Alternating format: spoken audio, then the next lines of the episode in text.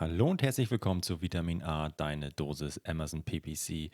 Heute mit dem vierten Amazon Advertising Stammtisch auf Clubhouse. Und es war wieder eine sehr, sehr interessante Diskussion. Mit dabei waren Annemarie Raluca Schuster als Follow-up zu unserem tollen Interview und äh, unserer Podcast-Aufnahme von Episode 46, Florian Fette von MoveCell und Daniel Benedikt Zemic von Fink 3.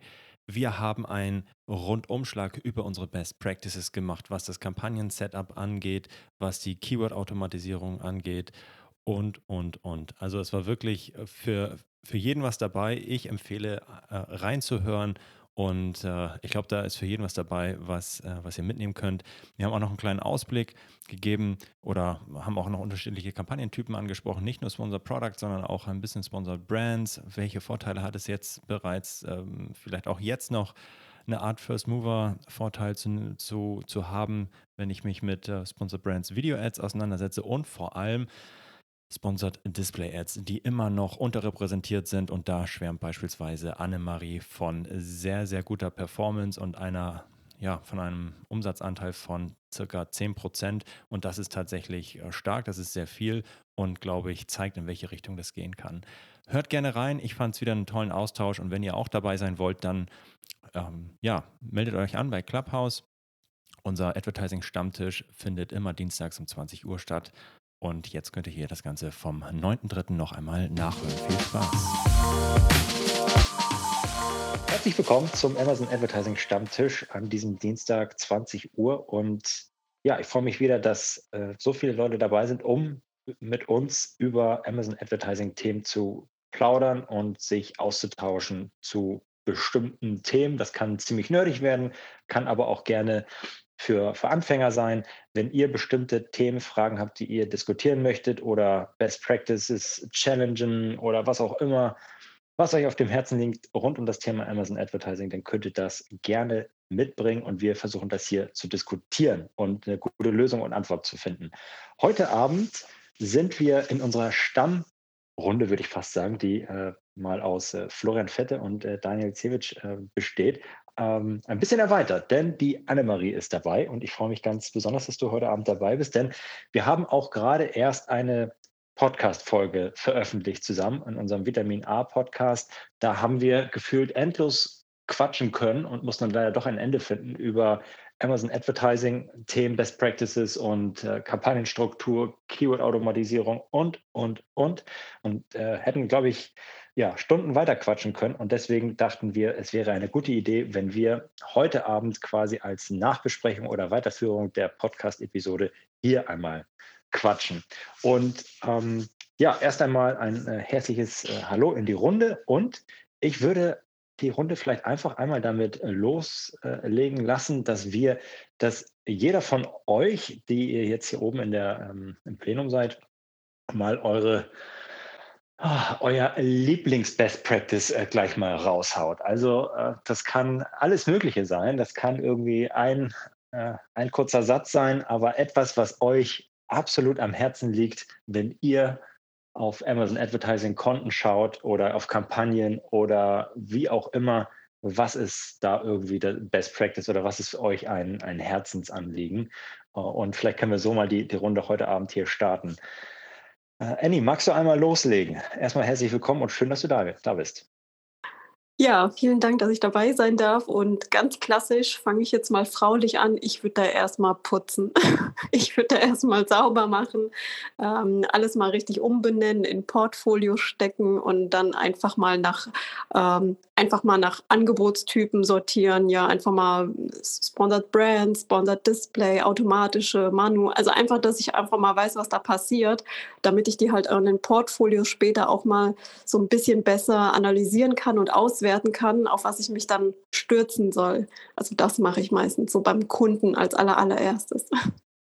Ja, ich glaube, das ist äh, auch ein Thema im Podcast gewesen, dass äh, so Struktur natürlich in dem Kampagnen-Setup total wichtig ist. Das sollte nicht Kampagne 1 und Anzeigengruppe 1 heißen oder Test oder wie auch immer, sondern Struktur ist dann natürlich. Ja, genau.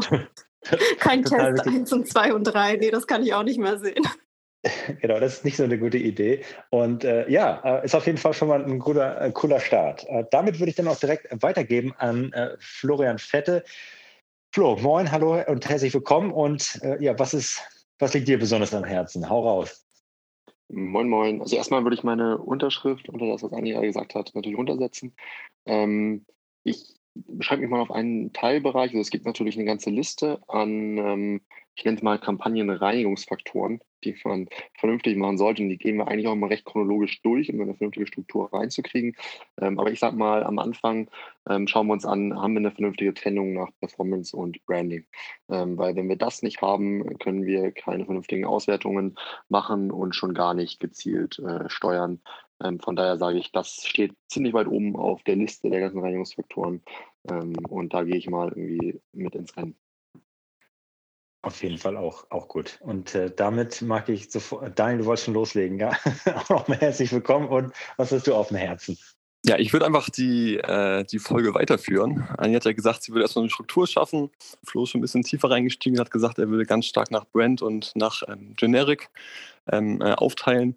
Ich würde einen Step weitergehen und sagen, ich würde gucken, zum Beispiel, dass ich äh, primär mit generisch auf Top of Search skaliere, weil ich dadurch einfach eine bessere Conversion-Rate äh, habe, erfahrungsgemäß, und dementsprechend natürlich auch die inkrementellen Sales treibe. Das ist immer so mein Anliegen. Ich gucke immer gerne in den Count rein von den Kunden, gucke mir an, wie ist eigentlich die Verteilung, wo wird ich ausgespielt.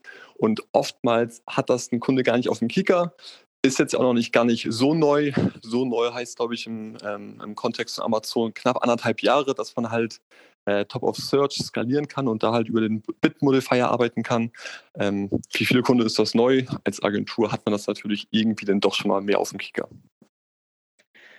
Sehr coole Themen und äh, finde ich auf jeden Fall richtig gut. Und was ich sehr spannend finde, ist, dass ihr alle drei Sachen genannt habt, die vor allem so struktureller Natur sind und die eigentlich auch nochmal unterstreichen, bevor ich jetzt hier äh, über Match-Types und auch tatsächlich Bitmanagement, was mir natürlich vor allem am Herzen liegt, ähm, spreche, muss ich erstmal genau wie ein ordentliches Produkt, ein gutes, äh, gute Readiness haben, ein geiles Listing, brauche ich einfach auch eine saubere Struktur, damit ich dann auch meine Strategie ähm, auf die Straße bringe. Und wenn das nicht funktioniert, dann kann ich halt auch noch so, äh, ja, dann, dann hole ich halt nicht das volle Potenzial einfach raus aus dem, aus dem, aus dem Account, was einfach möglich wäre. Von daher finde ich das eine sehr coole ähm, sehr coole Ausgangsbasis für die nachfolgende Diskussion. Kleines Heads-up im Übrigen, wir, das ist jetzt nicht abgesprochen gewesen, aber wir haben äh, eine, äh, eine kleine Serie in unserem Vitamin A-Podcast jetzt gestartet, äh, in der wir uns tatsächlich auch ähm, der, den Kampagnenstrukturen nochmal so ein bisschen widmen. Morgen veröffentlichen wir dazu eine, eine Auftaktfolge, geht über drei Folgen und äh, finde ich aber, war gar nicht abgesprochen, aber passt hier ganz gut rein. Ähm, und damit auch direkt einmal die Frage an die ähm, an die Zuhörer, falls euch was ganz besonders auf dem Herzen liegt, was ihr immer umsetzt, umsetzen wollt oder was ihr besonders wichtig erachtet in euren Accounts, dann meldet euch gerne und äh, ich sehe hier auf jeden Fall noch äh, den einen oder anderen Experten in der, in der Runde, der kann sich gerne auch nochmal melden und äh, seine Erfahrung teilen, aber auch ähm, ja, gerne, die vielleicht gerade erst gestartet waren äh, oder sind mit, mit Amazon Advertising, die können auch gerne ihren Senf dazugeben und das, was ihnen bisher aufgefallen ist, gerne einmal teilen. Äh, holt euch sehr gerne hoch. Ähm, Annie, wie geht es denn jetzt weiter? Jetzt haben wir ähm, die, die Struktur reingebracht in die, in die Kampagnen und du hast sie, äh, arbeitest mit Portfolios, das hast du ja auch schon durchklingen lassen. Und äh, was ist was äh, ist äh, dir noch besonders wichtig, beziehungsweise vielleicht fangen wir nochmal von der anderen Seite an. Wo schlägst du denn noch die Hände über den Kopf zusammen, wenn du jetzt äh, anfängst, Accounts dir mal anzuschauen oder auch die ersten Gespräche mit, mit deinen Kunden oder auch potenziellen Kunden führst? Was, äh, ja, was, was fällt dir da noch so auf oder wo sagst du, okay, gut, das geht leider gar nicht und äh, mach, müssen wir unbedingt angehen? Ähm, ja, so einfach auch mal die Basics. Also wenn ich drüber schaue, sage ich immer, äh, ja, machst du jetzt Gewinn damit oder nicht? Und dann kriege ich meistens so die Antwort, ja, keine Ahnung. Ja, dann denke ich mir so, ja, wie keine Ahnung. Das musst du ja mal so ein bisschen wissen, ne? Äh, oder nach wie viel Klicks konvertierst du denn so im Durchschnitt? Oder hast du dir die Berichte schon mal angeguckt? Oder hast du mal Sellerboard am Laufen? Also einfach mal zu wissen, ob man da überhaupt Gewinn macht. Und dann sind sich die Kunden auch immer uneinig, ja, was für ein Bit sollen sie denn da reinsetzen? Und dann habe ich gesagt, ja, das, das ist schon komplex aber so ein bisschen ausrechnen könntest du das theoretisch schon zum Teil, weil du hast ja die Berichte da, du kennst ja einfach, wie die Leute einkaufen, nach wie viel Klicks, wie du da ungefähr konvertierst und dann kannst du das auch so ein bisschen runterbrechen anhand deiner Kalkulation wie viel du dir eigentlich leisten kannst für die Werbung. Ist eigentlich nicht so ein Hexenwerk, aber ich treffe immer ganz viele Bauchmenschen, die dann immer sagen, ja, so ungefähr, ja, das wird schon irgendwie passen. Na, da fehlt halt einfach so ein bisschen die Basics, würde ich sagen. Ja, Flo, äh, du wolltest doch gleich, äh, sah so aus, als du gleich antworten wollen. Schieß los. genau, also ich würde als nächstes mal den, den Filter in die Hand nehmen und wenn ich irgendwie grundsätzlich die Grundstrukturen und Logiken, die bisher verfolgt wurden oder auch nicht, irgendwie äh, verstanden habe und ich verstehe so ein bisschen, wie, ähm, ja, wie sich die Kampagnen zusammensetzen, Branding, Performance und so weiter, dann äh, würde ich sicherstellen wollen, dass ich an den richtigen Stellen ansetze. So, und darum meine ich, äh, Filter in die Hand. Ähm, ich kann ja durchaus äh, auch in der Seller Central, aber natürlich auch in diversen Drittanbieter-Tools ähm, mal die Kampagnen filtern mit den höchsten Ausgaben, mit den höchsten Umsätzen, mit den äh, ähm, höchsten, niedrigsten ROAS, ARCOS und so weiter. Ähm, und dann schaue ich mir natürlich, äh, ja, gucke ich natürlich erstmal, was ich verändern möchte. Dann möchte ich mehr Ausbildung, möchte ich besser Profitabilität und so weiter. Und dann filtere ich das Ganze entsprechend und setze dann an den Stellen an, ähm, wo der Impact am größten ist. Ne? Und ich glaube, das ist irgendwie recht wichtig in der Priorisierung, dass man da gezielt vorgeht. Ähm, zu dem, was Entschuldigung, äh, ich sag zu dem, was Anni gerade gesagt hat. Also ich bin auch immer sehr erschrocken, dass viele einfach gar nicht wissen, was im Count passiert. Ähm, allerdings muss man auch einmal die Marken, gerade wenn man jetzt mit Vendoren spricht, einmal verstehen. Man muss ja erstmal dafür, ähm, dafür sorgen, dass ein Grundverständnis da ist, was die KPIs angeht. Ähm, wird dem Vendor quasi ähm, Sell-in, Sell-out angezeigt, sind das Nettos und das Bruttowerte, das sind ja alles Sachen, ähm, die sich ja zwischen Vendor und Seller komplett unterscheiden. Wenn man jetzt im Seller-Account noch den Umsatzsteuerberechnungsservice anhat, dann werden dort auch nur Netto-Zahlen angezeigt. Das ist ja quasi erstmal so das Erste, was man meiner Meinung nach mal betreiben muss. Einfach sich mal mit dem Kunden hinsetzen oder der, Kunde, äh, der Seller muss sich einfach mal hinsetzen und einfach mal ganz komplett durchgehen, was bedeuten eigentlich meine Zahlen und was ist das hier für eine Basis. Vergleiche ich jetzt Sell-in mit Sell-in-Werten, vergleiche ich Sell-in mit Sell-out und dann hat man ja teilweise schon große Unterschiede, die dann teilweise bis zu 60 Prozent reichen. Und am Ende des Jahres wundert man sich dann, worum denn ähm, in, der, in der Buchhaltung auf einmal gar nichts mehr passt.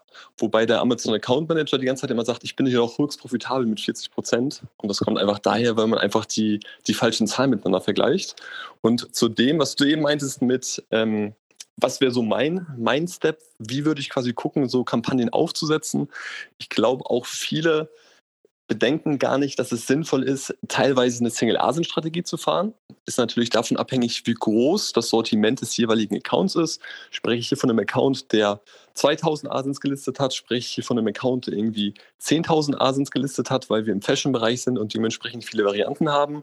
Und da ähm, knüpft ja die nächste Frage direkt an. Sollte ich solche Kampagnen in der Single-ASIN-Struktur ähm, aufbauen? Das heißt, für jede ASIN eigentlich das komplette Kampagnenset immer wieder duplizieren und neu aufbauen und kann dementsprechend natürlich auch die Gebote nochmal viel besser steuern. Oder ähm, erstelle ich Kampagnen mit Produktsegmenten. Das heißt, dann kann ich mehrere Produkte mit reinnehmen, muss es nicht ganz so ähm, granular aufsplitten, habe natürlich auch weniger Arbeit, aber natürlich auch weniger Aussteuerbarkeit. Und ich glaube, das wären erstmal die Sachen, mit denen ich anfange und kann dann natürlich von der Basis aus das, ähm, ja, die Kampagnenstruktur, ähm, ja, die Kampagnenstruktur weiter verfeinern. Sehr, sehr coole Punkte bisher. Daniel, eine Rückfrage dazu. Also die Unterscheidung zwischen, okay, ich gruppiere meine Kampagnen nach bestimmten äh, Produktkategorien oder ich gehe tatsächlich auf eine Single-ASIN-Struktur. Wonach würdest du das jetzt unterscheiden? Wie legst du da irgendwie dein, dein, ja, dein Unterscheidungskriterium an? Wonach unterscheidest du? Hm, das sind einmal interne und einmal externe Faktoren. Einerseits gucke ich mir natürlich an, wie ist der Preis. Das heißt, wenn ich Produkte habe, die irgendwie 6 Euro kosten und Produkte, die 200 Euro kosten, dann macht es natürlich wenig Sinn, die zusammen in eine Kampagne reinzulegen, weil ich ja das Gebot bzw. das hinterlegte Keyword, das wird ja ausgespielt auf die bestperformende Asen in dem Sinne. Und bei einem Produkt, was jetzt irgendwie 8 Euro im VK kostet, dann macht es natürlich wenig Sinn, mit, selbst wenn ich eine Conversion-Rate von 100 Prozent habe, wird es wahrscheinlich schwierig, dort mit einem CPC von 1 Euro anzugreifen, weil dann die komplette Marge weg ist. Ähm, neben den Preisen gucke ich mir auch ganz klar an, wie ist die Conversion-Rate, das heißt die Overall-Conversion-Rate. Wenn ich zum Beispiel Produkte habe, die sehr gut performen und die organisch schon eine sehr hohe Conversion-Rate haben, dann bietet sich einfach definitiv an, diese Produkte dann auf eine Single-ASIN-Struktur zu setzen, weil ich hier schon sehe, dass das Produkt organisch sehr stark performt. Wenn ich dann zu einem organisch gut performenden Produkt noch Traffic dazu schiebe über Kampagnen, ist ja die Annahme, dass die Conversion-Rate vielleicht leicht einbricht, aber dennoch trotzdem über dem Durchschnitt ist. Das heißt, ich gucke mir Preis an, ich gucke mir die Conversion-Rate an und wenn ich jetzt noch einen Step weitergehen möchte und wirklich richtig viel Zeit habe, gucke ich mir natürlich auch den Wettbewerb an, der zu meinen Produkten herrscht. Und wenn ich sehe, dass ich Produkte habe, die sehr kompetitiv sind, dann neige ich auch eher dazu, eine Single-ASIN-Struktur aufzubauen, weil ich natürlich so die Ausspielung der Werbung nochmal viel gezielter steuern kann, als wenn ich ein großes Potpourri bilde, 30 Asins reinwerfe und quasi einfach fliegen lasse. Ah, perfekt. Ah, das geht runter wie Öl und äh, ja, das finde ich richtig gut. Das Beste daran ist, dass das Ganze passieren kann, noch bevor ich den allerersten Werbeeuro überhaupt ausgegeben habe. Das finde ich irgendwie am spannendsten bei, bei der ganzen Diskussion. Das heißt, mit ordentlicher Planung und nicht einfach mit äh, Auto, Autokampagnen anlegen und ähm, Kampagne 1, Anzeigengruppe 1 und dann feuerfrei. Ähm, so, so, halt nicht, sondern tatsächlich einmal sie zurücknehmen, die Daten analysieren, die schon da sind und dann, dann starten. Flo, du wolltest auch was dazu sagen? Genau, da würde ich vielleicht noch ergänzen, ähm, dass, also das sehen wir auf jeden Fall häufig bei unseren Kunden, es spielt ja immer das Thema, ähm, als jetzt Arcos oder ROAS mal dahingestellt, ne, aber letztendlich halt, ähm, ja, wie viel Euro gebe ich quasi, bin ich bereit für einen Satz zu bezahlen. So und ähm, da glaube ich bei dem Profit, glaube ich bei der beim Thema Profitabilität ähm, oder Akkus oder ROAS Zielwert spielen einfach diese Vorgaben eine große Rolle. Ne? Man kann ja beispielsweise sich verschiedene Launchphasen mal anschauen. Wir haben schon mal im anderen ähm, Podcast über äh, im anderen Podcast, in einer anderen Clubhouse-Session über die Boost, Balance und Profit-Phase gesprochen. So, da akzeptiere ich natürlich auch dann unterschiedliche Werte, ähm, und auch das kann irgendwie eine, eine Struktur sein, ne? dass ich irgendwie sage, Boost, ist irgendwie, da ist mir der Akkus recht egal, Balance muss ich das irgendwie schon so ein bisschen ausbalancieren und Profit soll das dann irgendwie möglichst ähm, niedrig sein vom Akkus her. Ne? Also Profitabilitätsthemen begegnen uns da sehr, sehr häufig. Äh, dann kann natürlich auch, losgelöst von diesen drei Phasen, die ich gerade beschrieben habe, ähm, natürlich auch Produkte mit ähnlichen Profitabilitätsvorgaben in eine Kampagne ähm, beziehungsweise ein Portfolio packen. Ähm, auch da gibt es verschiedene äh, Ansätze, aber da merken wir dann doch irgendwie in der Praxis, dass, ähm, obwohl es schön und gut ist, auf Conversion Rate ähm, zu optimieren, was sicherlich irgendwie auch, wenn man als Agentur da extrem tief irgendwie sich mit beschäftigt, sinnvoll ist, praktikabler ist aber in unserer, ähm, unserer Erfahrung nach eher so die sind eher so die Profitabilitätswerte, die dann da ausschlaggebend sind. Okay, ähm, macht auch auf jeden Fall total Sinn und eine super Ergänzung zu dem, was, was Daniel schon gesagt hat. Ähm, noch eine weitere Frage dazu anknüpfend, wenn wir uns jetzt äh, vorstellen, wir bleiben vielleicht mal bei diesem Single ASIN ähm, Kampagnenstruktur. Und da würde ich einmal fragen äh, in die Runde, wie sieht denn für euch eigentlich so die optimale Struktur aus? Wie, wie viele Kampagnen brauche ich denn eigentlich, wenn ich tatsächlich jetzt diese eine, ähm, diese eine ASIN aufsetzen will. Ich spreche jetzt erstmal nur fürs, über Sponsored Products. Vielleicht bleiben wir erstmal da. Und ich glaube, das wird schon ähm, komplex genug. Aber das ist jetzt wirklich ein richtig cooles Produkt und äh, da ist ordentlich Dampf drauf. Wie macht ihr jetzt weiter? Annie, vielleicht möchtest du einmal, einmal starten. Ja, ich glaube, wir hatten das schon in der Podcast-Folge, ne, dass ich meinte, ich habe, äh, glaube ich, zwölf äh, Autokampagnen und äh, dann, dann geht es halt weiter bei den manuellen Kampagnen. Da gibt es halt nochmal die exakte, die Phrase, die Broad. Dann habe ich nochmal eine Manu-Kampagne für die ganzen High Rollers, also die extrem gut laufen. Die kriegen aber dann nochmal eine Platzierung von bis zu 100 Prozent, wenn die auf der ersten Seite ausgespielt werden, weil die konvertieren ja dann auch nochmal besser. Dann äh, ja, dann geht es weiter eigentlich im Targeting-Bereich. Ne? Also ich weiß nicht, also eigentlich bräuchtest du extrem viele, je nachdem, wie du das clusterst und wie granular du arbeiten möchtest, ja, weil ich splitte dann eigentlich alles auf, ja, bei manuellen Kampagnen auch Targeting nochmal aufsplitten, bei Sponsored Brand auch aufsplitten, auf einzelne oder auf den Shop zu leiten oder Targeting-mäßig. Also ich habe einfach alles am Laufen immer. Ja, okay. Ähm, und ich, äh, vielleicht können wir einmal gemeinsam versuchen herzuleiten, was so das, das minimale oder das, so das Standardrepertoire eigentlich ist. Also wenn jetzt ein, ein, Seller das hört, der fragt sich, okay, gut, ich habe jetzt ein Produkt, so ja, und ich möchte es gerne verkaufen. Und äh, ich starte erstmal mit einer Autokampagne, um mal zu gucken, was so reinkommt. Wie geht es dann weiter? Wie soll dieser Seller jetzt anfangen, sein Kampagnen, seine Kampagnenstruktur weiterzuentwickeln und ähm, diese ASIN vielleicht in unterschiedlichen Kampagnen zu duplizieren. Wir haben da ja schon äh, teilweise über, über generische und Brandkampagnen gesprochen, aber ähm, ja, vielleicht kann ich einmal so den Ball in die, in die Runde werfen und hoffe, dass ihn jemand aufnimmt. Ja, dann mache ich das doch mal. Ähm, also, wie gesagt, wir gehen jetzt davon aus, dass wir ein Produkt haben. Ne? An sich sind, macht ja, je nach Sortimentsgröße ja, ja. und so weiter ja verschiedene Kampagnenkonstrukte sind. Ne? Mit einem Produkt sollte man, denke mal, um so eine gewisse Grundsichtbarkeit zu haben, schon mal immer mit so einer Autokampagne, Sponsor Products loslegen, dann ähm, sicherlich mit einer weiteren Sponsor Products Keyword-Kampagne, äh, dann als äh, Phrase oder im Broad, auch da eher Performance.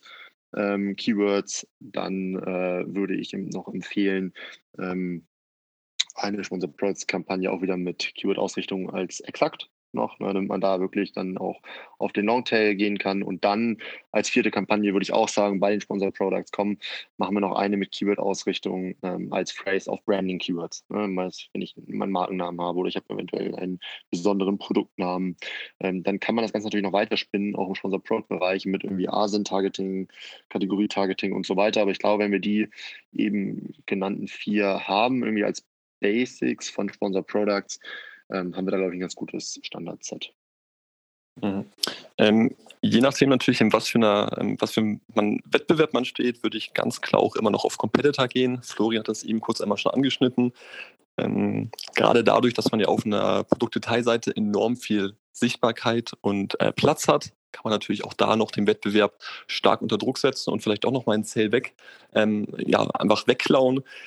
Gleichzeitig sollte man natürlich auch eine eigene äh, Brand-Targeting-Kampagne mit aufsetzen, denn das, was wir beim Wettbewerb uns quasi an Traffic wegziehen, sollten wir natürlich auch verhindern, dass der Wettbewerb das gleiche bei uns macht. Aber sonst würde ich das auch genauso unterstreichen.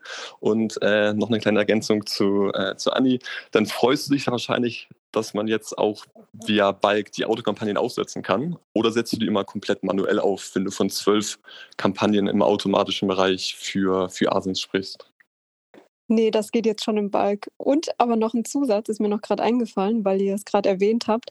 Äh, Sponsored Display, ganz wichtig. Brauchst du nicht wirklich viel Ahnung zu haben, sind aber zehn Slots und wenn man die nicht belegt, dann belegen es halt andere und im Moment kosten die auch noch nicht so viel.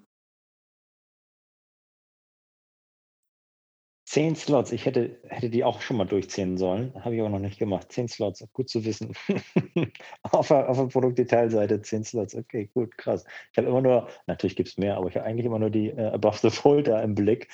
Ähm, und äh, welche gibt es denn noch? Aber ich muss jetzt nicht aufzählen.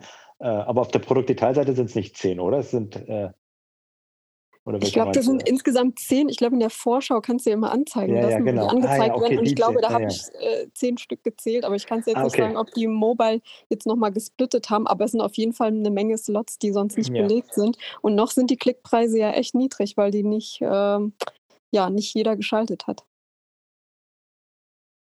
Ja, auf jeden, auf jeden Fall auch, auch äh, mega, mega sinnvoll. Im, Im Bereich Sponsored Products haben wir, ähm, finde ich auch auf jeden Fall gut, ähm, dass wir jetzt hier schon mal rausgearbeitet haben, okay, gut, Wettbewerbskampagne, Kampagne, Brandkampagne und natürlich Generic und auch nochmal unterschieden vielleicht nach High-Performance Keywords, um das nochmal ähm, äh, speziell zu betrachten und gesondert zu behandeln. Und ich glaube, das ist halt schon mal so ein richtig cooles Setup, erstmal nur für die, äh, für die Keywords, aber genau das kann ich ja auch eigentlich genauso nochmal spiegeln für die Produktausrichtung.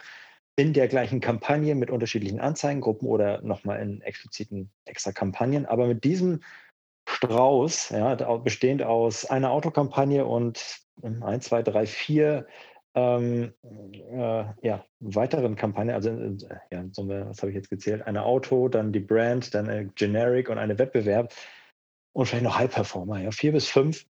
Ähm, das ist halt ein cooles Setup und äh, ich glaube, damit ähm, kann man eigentlich immer loslaufen und ist erstmal schon mal äh, ja, äh, ganz gut dabei auf jeden Fall.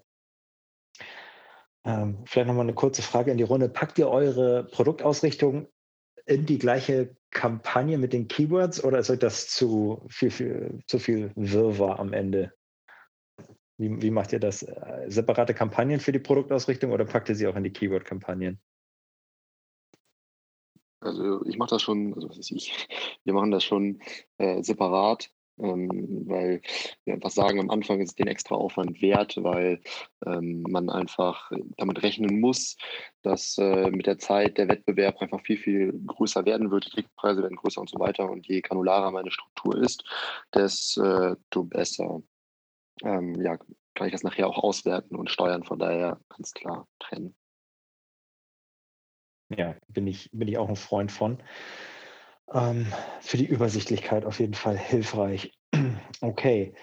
Ich glaube, da können wir erstmal einen Haken dran machen, was das Kampagnen-Setup angeht. Wenn ihr in, ähm, in der Audience auch nochmal dazu Fragen, Anmerkungen habt, dann meldet euch gerne. Wir holen euch gerne mit hoch und diskutieren mit euch oder gehen auf eure Fragen ein. Ich würde ganz gerne noch ähm, eine Sache ansprechen, die jetzt ein bisschen äh, nachgelagert kommt. Und zwar ist es das Thema ähm, Match-Types. Da hatten wir jetzt schon eine äh, ja, eine spezielle äh, Stammtisch, glaube ich, schon zu gehabt. Aber ich würde ganz gerne, weil wir jetzt hier ähm, Annie auch noch mit dabei haben, auch noch das Thema einmal kurz ansprechen. Welcher, äh, vielleicht können wir das einmal kurz abhandeln, welcher eurer, euer Lieblingsmatch-Type ist und welcher, über welchen der meiste Traffic bei euch geht ähm, und warum ihr das so, so steuert. Ist es äh, Exact, Phrase, Broad oder wie, wie schaut es bei euch aus? Wenn ich jetzt ändern würde, meine Meinung, wäre das natürlich äh, komisch. Deshalb bleibe ich natürlich bei Exakt. Ähm, ich habe es ja schon mal angesprochen, dass ich einfach ein Fan von Exakt bin, einfach weil ich ganz genau weiß, wie sucht mein Kunde. Ich kann ihn ganz genau bei der, äh, bei der Suche abholen und kann natürlich deshalb auch einfach ein höheres Gebot bieten. Ähm, gerade wenn man wenig Budget hat, sollte man natürlich das wenige Budget maximal effizient einsetzen. Die Möglichkeit habe ich natürlich bei exakten ähm, ähm, Match-Types. Ähm, Genau. Aber ich weiß, hier gibt es auch Leute, die haben eine andere Meinung dazu. Deshalb reicht den Ball gerne einfach mal weiter. Ne, komm, Flo, der, der, der war für dich. Nehme ich an, Anni, ich leite den aber gleich weiter an dich. Ähm, ja, also grundsätzlich kommt es ja auf das Zusammenspiel der Matchtypes an. Ne? Also das hast du explizit nach dem, nach dem Lieblings gefragt, ne? weil grundsätzlich performen die natürlich irgendwie im Optimalfall irgendwie miteinander. Ähm, wenn ich mich jetzt für einen entscheiden müsste, dann äh, würde ich mit ähm, Praise gehen. Weil der wahrscheinlich noch ein bisschen mehr ähm, abfangen kann. Also wenn ich jetzt, äh, ja, also wahrscheinlich als ein bisschen weiter gefasst, einfach als diese eine spezifische Suche. Die, die Suchen sind immer ein bisschen unterschiedlich und äh, hoffst dann damit ein bisschen mehr noch ab, abzugreifen, was auch relevant ist, aber ähm, ja, das ist wahrscheinlich die, die Argumentation dahinter, oder? Genau, es ist halt einfach so ein schöner Trade-off aus irgendwie Sicht, Sichtbarkeit. Man lässt den Algorithmus noch ein bisschen für sich arbeiten, hat aber auch eine, eine gewisse granulare Steuerungsmöglichkeit, weil ich dann natürlich auch in Longtail reingehen kann. Ähm, von daher ist das eigentlich so das, äh, das Beste aus, meinen, äh, aus beiden Welten. Aber eigentlich ist es, wie gesagt, die Kombination. Annie, wie sieht es bei dir aus? Muss ich jetzt Broad nehmen, weil keiner Broad mag? nein, nein, nein, nein. ähm, nee, ich bin irgendwie tatsächlich so bei Daniel eigentlich. Äh, wobei ich auch, wenn ich so das Szenario weitermale, muss ich sagen, äh, wenn du dann nicht gut recherchiert hast, dann verlagert sich das auch alles. Ne? Also wenn du ganz wenig Exakte drin hättest und äh, Broad anschmeißt, dann kriegst du natürlich alles dort ab. Und bei mir ist eigentlich Broad mehr so ein Abfallprodukt von den beiden, weil äh, bei Exakten habe ich nur die Exakten drin, bei Phrase habe ich ja schon exakt ausgeschlossen und bei Broad habe ich ja Phrase und die exakten Wörter ja schon ausgeschlossen. Insofern dann kriege ich da wirklich nur noch so die Reste ab und die können fast meistens gar nicht mehr Impressions haben, als was ich davor schon recherchiert habe, wenn ich gut recherchiert habe. Insofern bin ich auch wie Daniel eigentlich ein Freund von exakt. Ähm, da kann ich am besten rumspielen, weil es tatsächlich exakt ist. Ja, genau. Also geht, geht mir auch so, wenn ich mich entscheiden müsste, würde ich auch exakt nehmen, aber es geht halt ohne Recherche nicht. Also da bin ich da auch wieder bei Flo, wenn ich nicht, es ist das Zusammenspiel aus den, aus den Matchtypes und äh, auch, auch Auto irgendwie als für mich weit gefasster, gefasster Matchtype eigentlich, ja, hat, hat für mich auch eine Daseinsberechtigung, auf jeden Fall.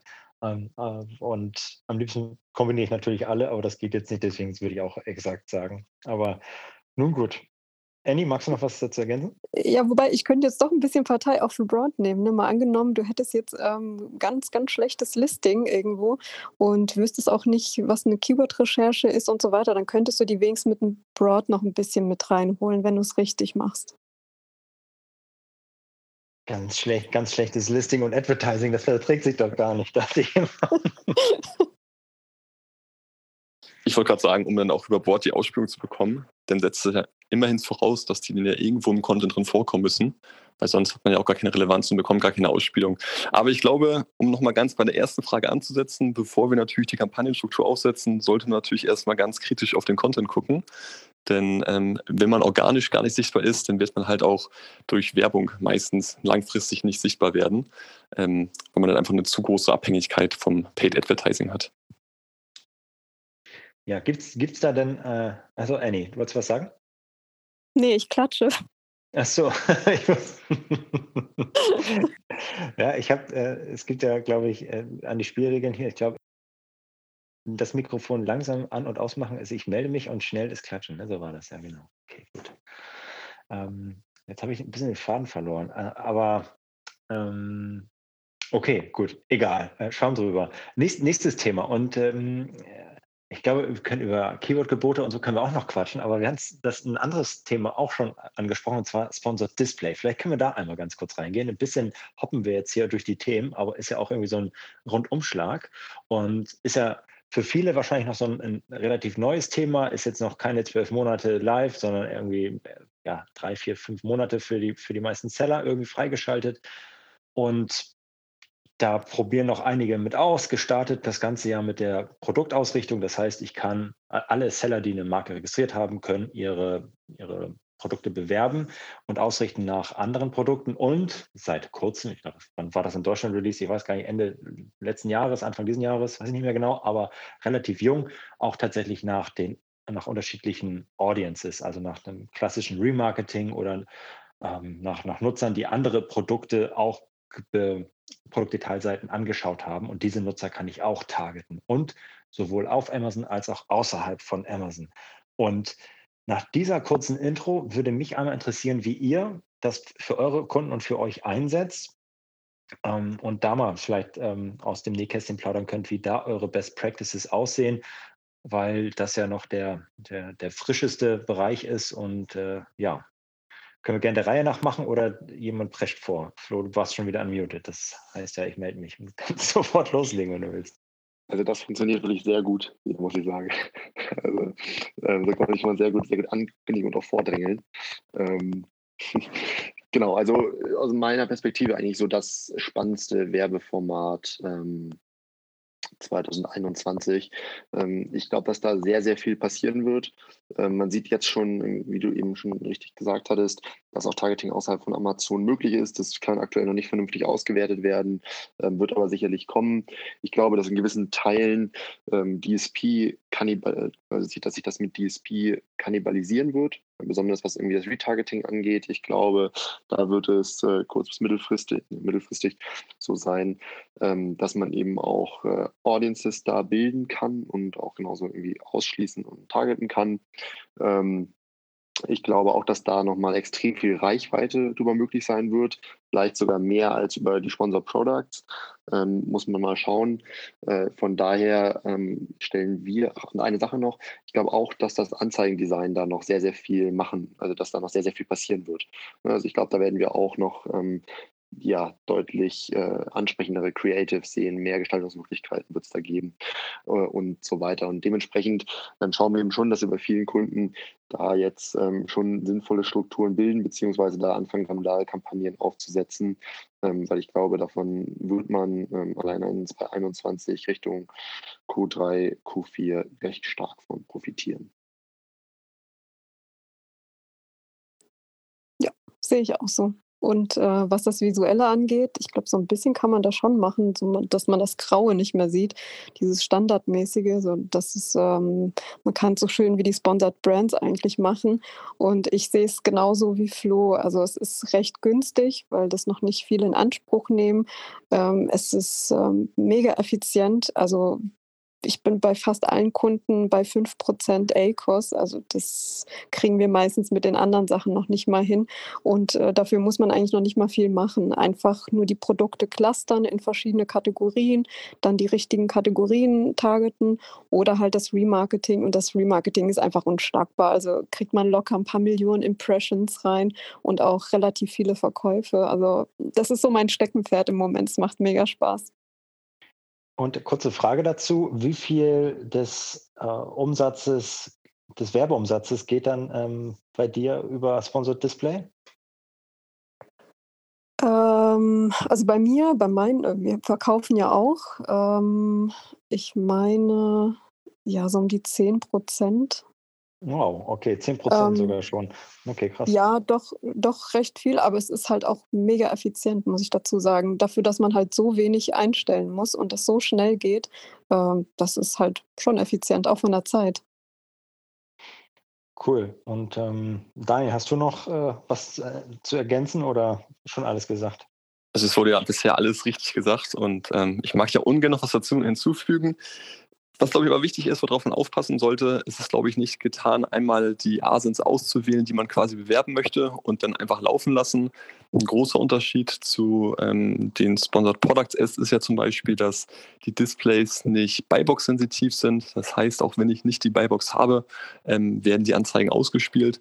Und wenn ich dann große Out-of-Stock-Probleme habe und äh, die Asins von mir nicht pausiere, dann habe ich natürlich einen großen Kostentreiber ähm, was man natürlich einfach im Blick haben muss und einfach im Hinterkopf haben sollte. Ich finde halt auch ganz schön, dass man Interessen targeten kann. Dementsprechend kann man ja auch so relativ clever vom Wettbewerb die, ähm, den Traffic auch nochmal wegziehen. Remarketing hatten wir ja auch schon geschrieben. Ich denke gerade, weil man nicht diese man nennt es ja auch ein bisschen DSP Light. Man muss halt nicht diese 10.000 Euro ähm, ähm, ausgeben. Man kann es selber machen im Self-Service. Man braucht auch keine Agentur dafür, die das für einen macht. Und ähm, gerade am Anfang, ich spreche jetzt am Anfang, weil es einfach noch nicht ähm, ja, so, so, komplett ausgerollt ist über alle Accounts, was man natürlich auch sehr stark an den Klickpreisen sieht, die sehr niedrig sind, wie wir es eben schon gehört haben. Es ist einfach eine Chance, die man nutzen sollte, denn irgendwann, ähnlich wie mit den Sponsored ähm, äh, Video Ads, also Sponsored Brand Videos. Das machen jetzt ja auch immer mehr und mehr. Die Klickpreise steigen und ganz am Anfang war das natürlich auch so ein heißer Tipp. Ich würde sagen, mittlerweile ist äh, Sponsored Display ein heißer Tipp, aber sicherlich, wenn man jetzt ein halbes Jahr weiterdenkt, wird das auch schon weiter ausgelutschter sein und der Wettbewerbsvorteil wahrscheinlich dann auch nicht mehr so gegeben sein, ähm, wie der aktuell einfach vorherrscht. Schön, schön. Das kann man, glaube ich, direkt so äh, äh ab, abdrucken, äh, die Diskussion hier oder die äh, Erkenntnisse jetzt hier. Eine, eine Ergänzung noch. Ich glaube, du hattest gerade gesagt, das Interessentargeting bei Sponsor Display, das ist, glaube ich, wenn ich das richtig überblicke, nur möglich für die Vendoren unter uns und nicht für die Seller. Korrigiert mich, wenn ich das falsch wiedergebe, aber ich glaube, ähm, Seller haben das nicht. Die haben, glaube ich, nur das Produkttargeting und das klassische äh, Custom Audience Feature keiner korrigiert. Das, okay, gut, es wird geklatscht, das wird gut. ähm, vielleicht.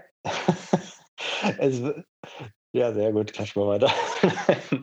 Äh, eine, eine Sache noch dazu. Ähm, ich, ich mag euch jetzt noch nicht in dieser Diskussion äh, bei dem Sponsor Display jetzt noch nicht ähm, ent, entlassen, sondern ich würde da noch ein bisschen weiter nachbohren. Denn auch dort gibt es, glaube ich, kann man noch ein bisschen tiefer einsteigen. Und zwar, wenn man sich jetzt überlegt, soll ich tatsächlich also alle Produkte bewerben oder auch nicht? Und so, soll ich für jede, ähm, ja, für, für, für jedes Produkt, soll ich das ins Re Remarketing stecken oder nicht? Und ähm, arbeitet ihr da mit, mit Fallback-Kampagnen, wo ihr sowieso alle nochmal mit einem niedrigen Bid irgendwie ähm, bewerbt oder äh, habt ihr dort auch unterschiedliche Strategien, mit denen ihr, wenn, wenn die Budgets irgendwie restriktiv sind, auch erstmal sagt, komm, ähm, bevor wir jetzt hier noch ähm, Pros ja, es gibt ja auch so ein bisschen Retargeting, Prospecting, indem man sagt, hey, ich, ich möchte ähm, ähnliche Nutzer targeten, nicht nur die, die tatsächlich auf meiner Seite waren. Gibt, es gibt da irgendwie ähm, Tipps, die ihr da noch äh, an die Hand geben könnt oder ähm, Strategien, die ihr verfolgt? Ach, da würde ich gerne noch mal ein bisschen nachbohren. Flo. Ich, ja. Ähm, ich glaube, es kommt, immer darauf an, was das Ziel ist. Und äh, das ist auch eine Besonderheit bei diesem Werbeformat. Ähm, es gibt extreme Performance-Unterschiede, äh, je nachdem, wie man dieses Format nutzt. Retargeting-Ads zum Beispiel funktionieren meistens recht gut. Das sind auch Kampagnen, wo man mit recht strengen Profitabilitätszielen durchaus mal Ads schalten kann. Ähm, dann ist es tatsächlich aber so, dass wir häufig auch mal außerhalb der Retargeting-Kampagnen, sondern auch außerhalb von Amazon und so weiter, teilweise recht schlechte Klickraten sehen, ähm, teilweise auch nicht unbedingt extrem gute Conversion, Raten, Conversion Rates, aber wiederum extrem viel Impression. Ne? Das heißt, irgendwie aus Branding-Perspektive ist das ganz interessant, aber auch aus Performance-Perspektive. Und ich glaube, das A und O ist hier eben, je nachdem, welches Ziel man verfolgt, dass man das Werbeformat richtig spielt. Hattet ihr, kurze Nachfrage dazu, äh, eigentlich auch gesehen, Ende Januar wurde ja, glaube ich, in Deutschland das die Reichweite nochmal deutlich gesteigert, indem auch Platzierungen außerhalb von Amazon für Seller, glaube ich, zugänglich waren ähm, beim, beim Sponsored Display Ads. Hattet ihr da auch einen Anstieg der Impressions gesehen oder ist das, äh, könnt ihr das bestätigen? Ja, ist gestiegen. Und ist die Performance gesunken? Oder also die, also die Klickrate ist definitiv außerhalb von Amazon nicht so überragend. Ähm, aber äh, wie gesagt, also es kommt drauf an. Man kann Sponsored Display kann man für ähm, Retargeting nutzen, kann es eben nur für Impressions nutzen. Ähm, da müsste man jetzt in die einzelnen Formate reingehen, um dann irgendwie zu sagen, wie sich Performance-Werte verändert haben. Aber natürlich irgendwie steigt dadurch die Reichweite extrem und die Click-Through-Rate außerhalb von Amazon geht auch tendenziell erstmal runter. Und Conversion Rate ist da eigentlich sowieso bei dem Format. Korrigiert mich, wenn es anders gemessen habe, aber jetzt nicht so überragend verglichen zum Beispiel mit ähm, Sponsored Products Kampagnen irgendwie mit Keyword Targeting. Ja, das äh, würde ich auch so unterstreichen. Ähm, man kann das ja nochmal von der anderen Seite denken und sich überlegen, für welche Situationen sind zum Beispiel Sponsored Displays sehr interessant. Wenn man einen Product Launch zum Beispiel hat, ein Produkt, was quasi wenig Sichtbarkeit bisher hat, wenig Historie, kann man natürlich dafür sorgen, dass man so sehr viel Sichtbarkeit immerhin bekommt, ähm, den Kunden an das Produkt heranführt. Und der große Vorteil ist hier auch, dass wir CPC-basiert und nicht CPM-basiert abrechnen. Dementsprechend kostet uns eine große Sichtbarkeit auch nicht viel, sondern erst dann, wenn raufgeklickt wird. Ähm, Deshalb auch einfach mal so gucken, zu welcher Situation könnte man es anwenden. Und ich denke einfach, dass sich dann ein Product Launch ziemlich gut einem anbietet. Oder sowas wie ein Stock Cleaning, wo man halt einfach auch in kurzer Zeit Restbestand einfach wegverkaufen möchte. Ich glaube, dafür ist es auch eine sehr gute, ähm, ein sehr gutes Werbeformat, was man nutzen kann. Ja, cool. Lasst uns, wenn ihr jetzt, äh, okay, ich äh, entlasse euch jetzt hier bei dem Display-Thema, lasst uns zeitlich nochmal ein, zwei Monate zurückgehen und äh, ihr hattet das auch schon kurz angesprochen, das Thema Sponsored Brands Videos. Und da äh, gibt es, glaube ich, auch ja, äh, viele Seller, die davor stehen und, und sagen, okay, gut, ich habe jetzt einfach kein Video zur Hand und ja, alle sagen, mega geil, muss ich machen. Was, was sagt ihr denen? Einfach irgendeins schnell produzieren lassen, warten und äh, oder generell investieren in eine Produktion eines hochwertigen. Was antwortet ihr diesen, diesen Kunden? Ähm, einfach nutzen. Das heißt, auch wenn man jetzt keinen hochwertigen äh, Blockbuster zur Produktion freigegeben hat, sondern einfach, also es reicht ja auch, jeder hat ja ähm, Produktfotos, man kann die ja mittlerweile auch über Ach, da gibt es ja ganz viele Anbieter, die einen, ähm, zur Automatisierung so einen Slider erstellen, sprich man wirft einfach seine Produktfotos rein und da kommt dann ein 10-Sekunden-Video draus. Es kommt ja immer nur darauf an, dass man diesen Ad-Slot belegt. Wenn man ihn selber nicht belegt, belegt ihn der Wettbewerb und es muss sich einfach ein bisschen was bewegen. Ähm, natürlich ein hochwertig produziertes Video, was das Produkt noch mal ein bisschen besser in Action zeigt, bringt natürlich auch noch mal bessere ähm, äh, Klickraten, vielleicht auch noch eine bessere Conversion-Rate, weil der Kunde einfach ein besseres Kauferlebnis hat.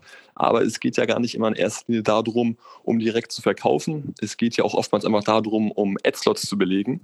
Und deshalb sollte man einfach irgendwas haben, was man reinspielt. Hauptsache, man ist da großer Nachteil ist ja aktuell noch, dass die, ähm, die Ausspielung anscheinend immer noch nicht so korrekt läuft. Das heißt, man kriegt sehr viel Ausspielung auf die eigene Marke, aber sehr wenig auf generisch. Das ist auf jeden Fall meine Erfahrung. Vielleicht habt ihr noch ein bisschen andere. Ähm, aber dennoch definitiv einfach nutzen, solange man quasi noch so wenig Wettbewerb drauf hat. Und wenn man jetzt mal nach Amerika rüber guckt, mittlerweile das, was einfach alle am Anfang gesagt haben, unglaublich niedrige Klickpreise, sehr gute Performance. Der Kunde hat sich einfach schon daran gewöhnt mittlerweile, dass sich da was bewegt, auch in den SERPs. Dementsprechend die CTRs sind gar nicht mehr so hoch, wie sie anfangs waren. Die Klickpreise sind auch einfach teurer geworden, weil immer mehr Wettbewerb reinkommt. Und da finde ich es auch mal schön zu sehen, wie der Kunde einfach mittlerweile an Werbeformate gewöhnt wird und dementsprechend halt diese Werbeformate auch tendenziell wahrscheinlich langfristig immer schlechter performen werden, wenn man die Benchmark auf den Launch setzt. Ja, also würde ich ähm, in den meisten Punkten so bestätigen. Ähm, Klickpreise, ganz klar, war am Anfang so ein großer, großer Hype, ist sicherlich irgendwie in Amerika schon anders als hier in Deutschland. In Deutschland sehen wir immer noch in vielen Bereichen recht günstige Klickpreise, trotzdem auf generischen Keywords, dann muss man, glaube ich, einfach betonen, das ist ja einfach echt eine, eine Wahnsinns-Opportunity nach wie vor, ähm, dass ähm, Video-Ads äh, ja eigentlich so ein Brand-Awareness-Format sind. Und ähm, so ein Brand-Awareness-Format wie Videos wird normal CPM-basiert vergütet und Amazon klickt, äh, packt da einfach ein Klick-basiertes ähm, ja, Pricing drauf, was glaube ich schon mal ziemlich, ziemlich geil ist. Ähm, dann äh, also das, das kurz als Brand, wenn man irgendwie gerade viel investiert in Branding-Kampagnen, wo man irgendwo vielleicht auf anderen Plattformen Video-Ads laufen lässt und sich da, da recht viel bezahlt, was CPM-basiert ist, dann da auf jeden Fall mal berücksichtigen, ob man das eventuell auch auf Amazon machen kann, nur dann irgendwie Clickbase-basiert die Impressions deutlich günstiger einkaufen kann. Ähm, Performance war auch irgendwie am Anfang so, und das sehen wir in Deutschland immer noch so, dass irgendwie ROAS, CTR, CR und so weiter besser als besten Standard Sponsored Brands Kampagnen sind. Gerade so in der Anfangsphase, ähm, machen wir das mal in den ersten zwei, drei Monaten, ich glaube nach drei Monaten mal verglichen und da haben wir tatsächlich irgendwie so im Schnitt so einen 35 Prozent besseren ROAS gegenüber normalen ähm, Sponsored Brand Anzeigen und eine CTR, die wirklich so 120 bis 250 Prozent besser ist als normale Sponsor-Brand-Kampagnen. So, jetzt muss ich aber dem Daniel da auch recht geben. Ähm, das passt sich so ein bisschen an. Klickpreise werden irgendwie teurer, der Kunde gewöhnt sich daran. Das heißt, die Werte werden trotzdem, werden auch, genau, natürlich auch werden ein bisschen negativer, aber ähm, trotzdem im Vergleich mit normalen Sponsor-Brands immer noch irgendwie überlegen in Bereichen ROAS, CTR, CR. Ähm, von daher und mit, und mit den anderen Argumenten ähm, definitiv nach wie vor eine Empfehlung. Und wenn man irgendwie Videocontent rankriegt, das definitiv nutzen. Cool. Ähm, ja, kann ich es unterschreiben. Annie, wie sieht es bei dir aus? Ich wollte nur mal ganz kurz äh, so aus der Praxis mal was erzählen. Vor ein paar Tagen mit einem Kunden, beziehungsweise mit zwei, haben wir mal wieder Videos rausgebracht und haben einfach mal 30 Cent eingegeben und haben uns gewundert, ach, die werden ja immer mit 30 Cent äh, vergütet und das kann doch irgendwie nicht sein, das kann doch nicht sein. Und dann haben wir einfach mal geguckt, da gab es einfach keine Konkurrenz und natürlich nimmt sich Amazon immer das meiste, was du so bietest. Und dann haben wir einfach für 10 Cent die Anzeigen geschaltet mit derselben Performance, weil wenn du keinen Wettbewerber hast, ja, dann brauchst du auch nicht äh, dein vollstes Gebot natürlich dazu bezahlen. Und ähm, deswegen, das ist jetzt eigentlich die Zeit, wenn man gut recherchiert, und äh, für diese Keywords gibt es einfach noch niemand, der die Videos schaltet, äh, dann einfach her damit.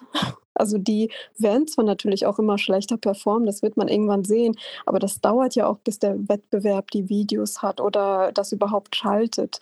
Ähm, insofern lieber jetzt machen als später. Äh, super Tipp auf jeden Fall. Und äh, das ist äh, ja auch, auch absolut meine Meinung zu sagen, hey, ähm, bevor ich den Ads, die Ad-Slots, den Ad-Slot irgendwie meinen Wettbewerbern zur Verfügung stelle, ähm, zu günstig vielleicht auch dann lieber, dann lieber schnell irgendwie was zusammenklicken, das Slideshow mit den, mit den Bildern, die ich habe und die dann ähm, zum Video machen und tatsächlich äh, die, die Slots belegen. Äh, das kann ich absolut so unterstreichen. Ähm, ja, cool.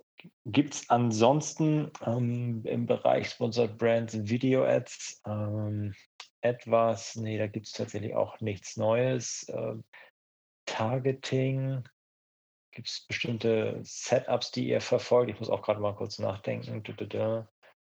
Ähm, ich hätte vielleicht noch ein ja. äh, Thema. Ähm, wenn ich dir in der deine Reihenfolge nicht durcheinander bringe, Flo, da würde ich mir auf jeden Fall kurz die Freigabe einmal bitte, einholen. Bitte, klar. Okay, ähm, Thema äh, Keyword-Auswahl. Ähm, natürlich hat man irgendwie so ein festes Keyword-Set, was grundsätzlich passt. Ähm, aber ganz, oder was heißt ganz viele, aber einige Unternehmen unterliegen ja einem Saisongeschäft. So. Und ähm, was wir immer wieder merken, was total sinnvoll ist, ähm, für verschiedene saisonale Abschnitte einzelne Recherchen zu machen. Da gibt es ja mittlerweile verschiedenste Quellen, die man nutzen kann. Ähm, ich hatte zum Beispiel bei uns auf dem YouTube-Kanal, hatte ich jetzt erst ein Video zum Thema Saisongeschäft gemacht und äh, Keyword-Recherche mit Amazon-Daten. Wenn man das beides verknüpft, dann irgendwie sieht man, wie viele verschiedene Keywords es doch irgendwie je nach Bereich natürlich unterschiedlich, aber in den verschiedenen Saisonabschnitten gibt. Und das macht total Sinn, dafür separate Kampagnen mit einzelnen Keyword-Sets zu erstellen und nicht irgendwie in einzelnen Kampagnen dann anzufangen. Ich packe irgendwie alle Keywords in eine Kampagne rein, auch die an sich nur saisonal relevanten Keywords und fange dann an, die zu deaktivieren und lasse die irgendwie laufen und lasse die dann vom Gebot, äh, vom runterregeln, dann wieder hochregeln und so weiter.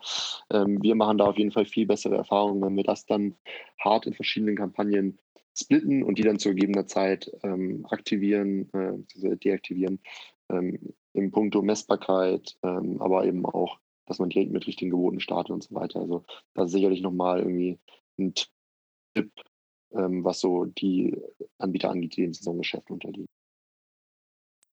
Ja, auf jeden Fall eine schön, schöne Ergänzung. Würdest du auch noch so weit gehen und deine, deine Listings auch anpassen? Ähm, ja, in Teilen. Ne? Also es macht schon Sinn, so ein paar rotierende Keyword-Slots zu haben.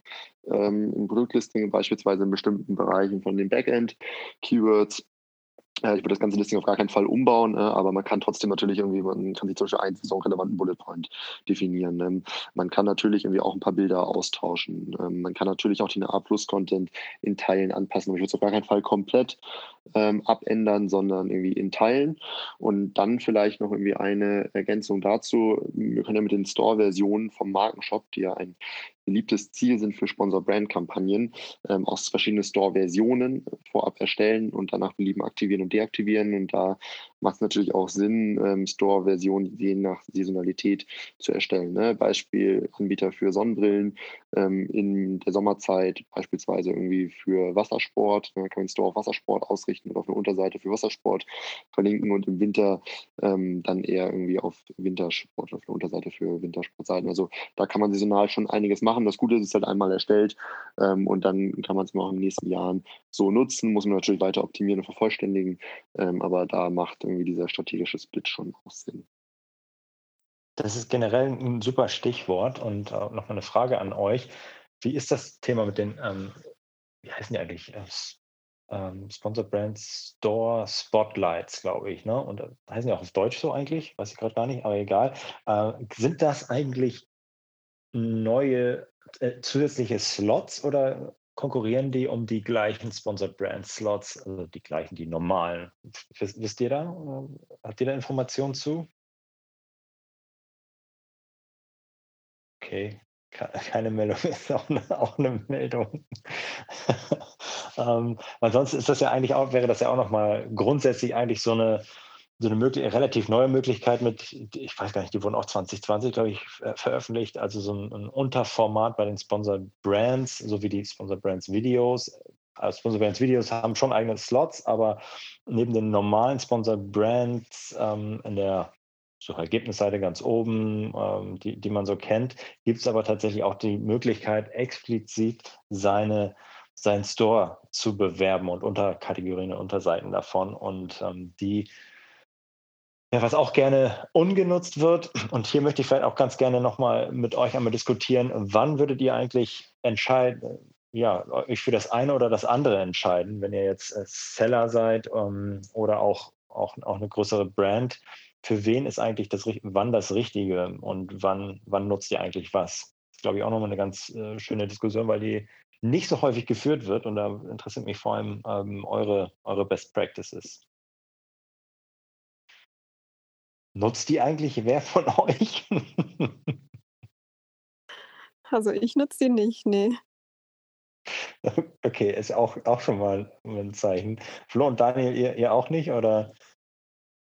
Ich glaube, was ein ganz großer Vorteil ist, dass du halt nicht nur auf ähm, Produktdetailseiten äh, linken kannst, sondern du kannst halt dem Shopper ganze Kategorien zeigen, die du in deinem Shop hast. Was du sonst natürlich nur machen kannst, wenn du Landingpages erstellst, aber so hast du halt die Möglichkeit, auch auf eine komplette Kategorieseite ähm, zu, zu schicken. Und angenommen, du hast jetzt ein sehr breites Sortiment, der Kunde sucht noch sehr generisch.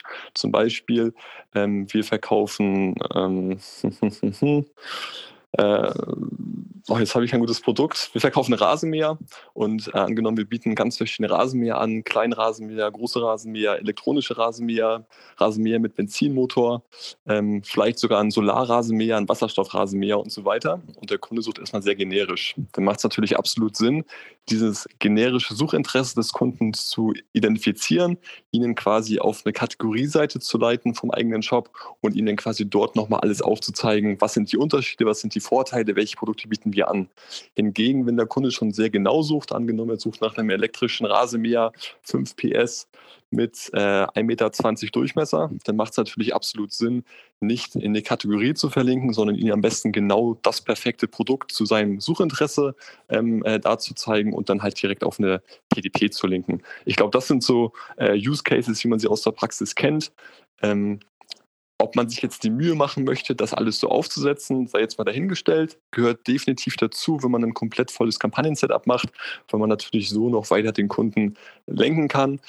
Wenn man jetzt aber auf das gleiche Keyword-Set quasi dann auf die Spotlights raufsetzt, ähm, ja, dann glaube ich, hat man da keinen großen Vorteil, wenn man sich ein bisschen mehr Zeit nimmt und quasi nochmal guckt, wie ist das ähm, Suchverhalten des Kunden, wie ist das Kaufverhalten des Kunden, kann man das natürlich mit den Spotlights nochmal ein bisschen besser abbilden.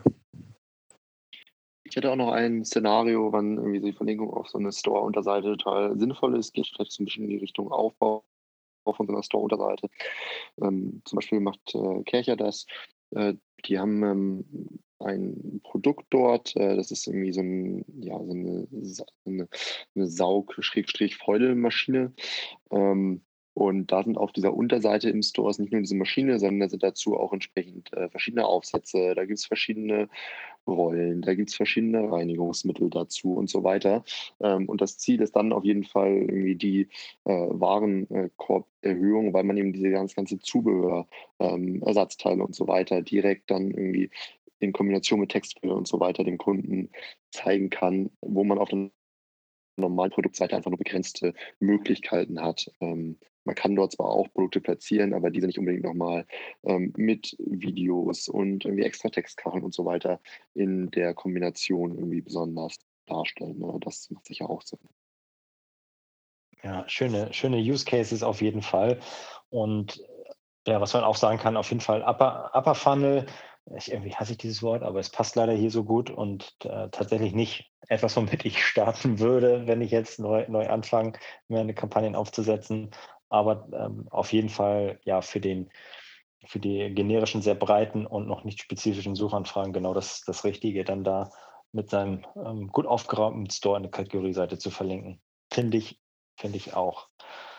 Daniel. Genau, ich glaube, was man hier auch noch hinzufügen sollte, ähm, auch hier haben wir ein Attributionsfenster von 14 Tagen. Das heißt, wenn man ähm, hier zu früh an die Kampagnenoptimierung geht, an die Auswertung Kampagne geht, macht das nicht immer Sinn, weil man halt eigentlich immer diese 14 Tage abwarten sollte. Und ähm, was ja auch sehr interessant ist, und das wird immer mehr gefragt, auch von Kundenseite, dass man halt weg von diesen typischen Metriken wie ARCOS geht und Sell-in, Sell-out, sondern auch viel mehr Richtung äh, New-to-Brand fragt und halt auch versucht, da dann eine New-to-Brand-KPI zu geben. Auch die kriegen wir natürlich über die Spotlights, aber auch generell über Sponsored Brands natürlich ausgespielt. Und auch das ist immer so eine wenn man ein bisschen E-Commerce-Spieltheorie betreiben möchte und äh, gucken möchte, nicht nur, wie schaffe ich es aktuell, mich natürlich gut aufzustellen, sondern wie schaffe ich es halt auch langfristig, ähm, Market Share zu gewinnen, geht das ja grundsätzlich eigentlich nur über Neutral Brand, denn die Kunden, die schon bei dir kaufen, die deine Marke schon kennen, mit denen verteidigst du vielleicht Marktanteil, aber du gewinnst natürlich Marktanteil nur darüber, wenn du quasi generisch Kunden abholst. Und deshalb auch hier einfach mal ein kleiner Hinweis, einfach gerne mal auswerten, macht absolut Sinn, weil man damit dann auch untermauern kann, dass man halt einiges richtig macht auf Amazon, wenn man so dann langfristig den Market Share ähm, ja, gewinnen kann für sich. Da habe ich noch mal eine kurze Rückfrage zu, zu, dem, zur New-to-Brand-Kennzahl. Ist die tatsächlich, wie lange geht die denn zurück? Wann, wann ist denn jemand äh, New-to-Brand? Mhm. YouTube Monate, ja. Genau, letzten zwölf Monate ist das Attributionsfenster quasi. Das heißt, wenn ein Kunde in den letzten zwölf Monaten nicht ein Produkt deiner Marke gekauft hat. Das heißt, es ist egal, ob es jetzt äh, Second Party, Third Party oder First Party ist. Es geht darum, zu welchem, ähm, ja, unter welcher Marke das Produkt quasi eingetragen ist. Viele interpretieren das natürlich auch falsch und fragen, wie kann das denn sein? Woher weiß denn Amazon, dass jemand ähm, die Handcreme nicht irgendwie bei DM oder Rossmann gekauft hat? So ist es natürlich nicht zu verstehen. Es geht einfach schon darum, auf Amazon New to Brand und nicht, ob der Kunde generell noch nie ein Produkt der Marke gekauft hat. Ja, ähm, okay, cool, danke. Annie. Ähm, Daniel, ich hatte mal noch eine Frage. Die 14 Tage sind ja Vendor, soweit ich weiß, ne? Und die sieben sind ja eigentlich für Seller, oder? Ähm, ich meine, bei den Spotlights ist es auch so, dass wir 14 Tage beim, äh, beim Seller haben. Ich denke mal, der Mann der Zahlen, Florian, wird das sicherlich genauer wissen. Ähm, ich bin mir aber jo. ziemlich bei den Spotlights auf jeden Fall bei den 14 Tagen. Ähm, Würde ich unterstreichen. Ja. Ja, okay. 14 Tage sind es bei Sponsored Brands ähm, für Vendoren und Seller und Sponsored Products sind sieben Tage bei Sellern und 14 bei Vendoren. Ja, völlig weird, aber so ist es. Äh, ja, ah, ich, wir könnten noch weiter, weiter quatschen, aber ich habe mir vorgenommen, dass wir tatsächlich das Ganze auf eine Stunde beschränken. Wenn ihr jetzt nicht noch irgendetwas habt, was euch mega unter den Nägeln brennt oder vielleicht nicht bis nächste Woche warten kann, dann haut es auf jeden Fall jetzt raus. Wenn ihr eine Frage habt, dann wäre jetzt noch die Möglichkeit, sie an Annie, Flo, Daniel oder mich zu stellen. Wie sieht's aus? Hat jemand noch eins hier oben äh, in, der, in der Audience, was er noch unbedingt teilen möchte heute Abend? Okay, hebt euch auf fürs nächste Mal.